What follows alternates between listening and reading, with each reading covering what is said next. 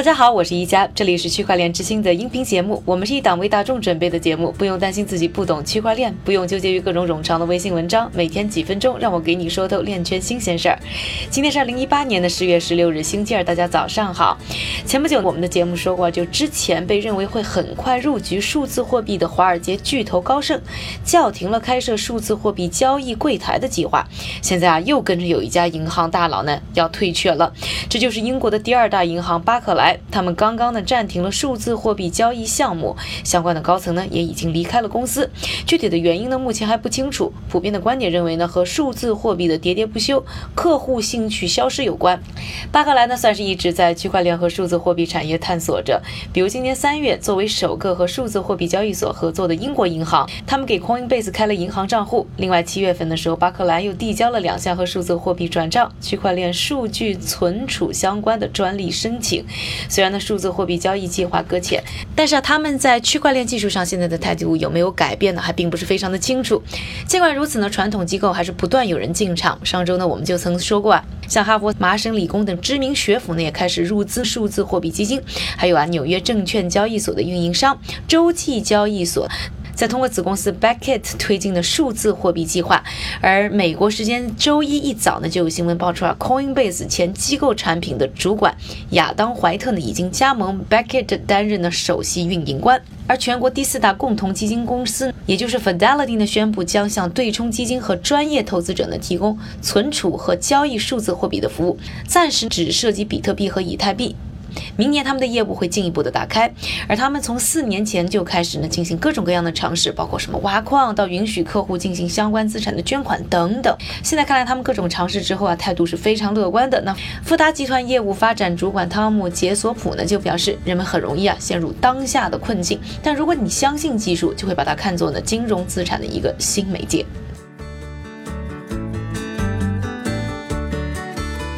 说完了机构们在区块链和数字资产行业的新动态之后，我们再来看一看稳定币的相关信息。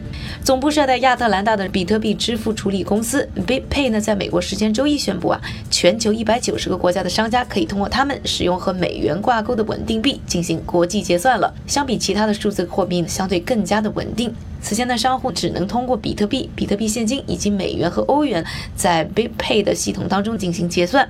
现在的稳定币的选择很多啊，BitPay 呢目前只接受 GUSD 和 USDC 这两种美元挂钩的稳定币。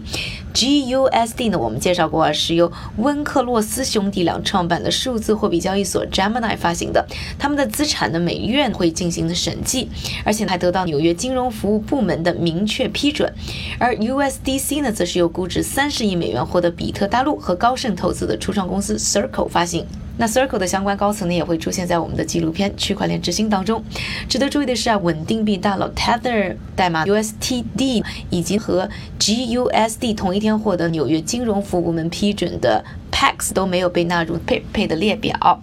上周呢，我们提到呢 USDT 托管银行破产，彭博社等媒体唱空。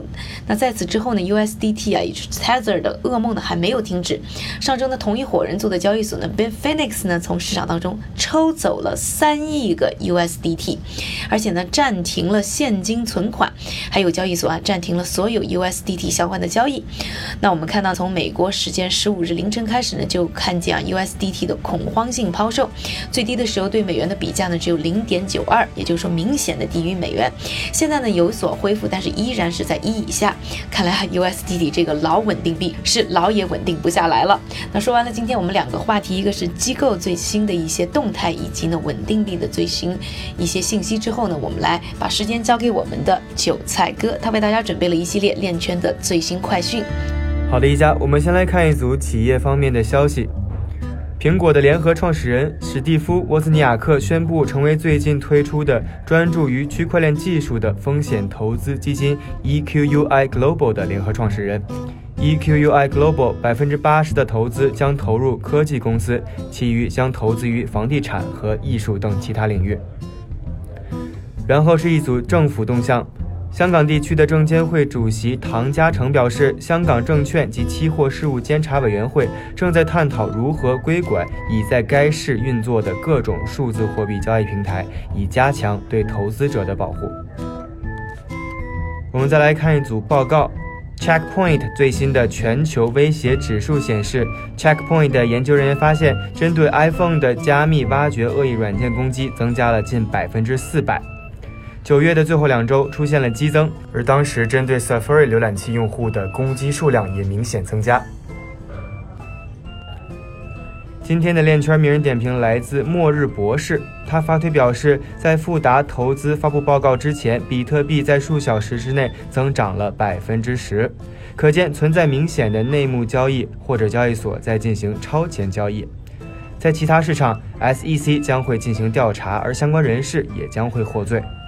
感谢韭菜的分享，也感谢各位的收听，我是一加，明天继续和我一起关注区块链之星，区块链之星还原区块链最真的样子。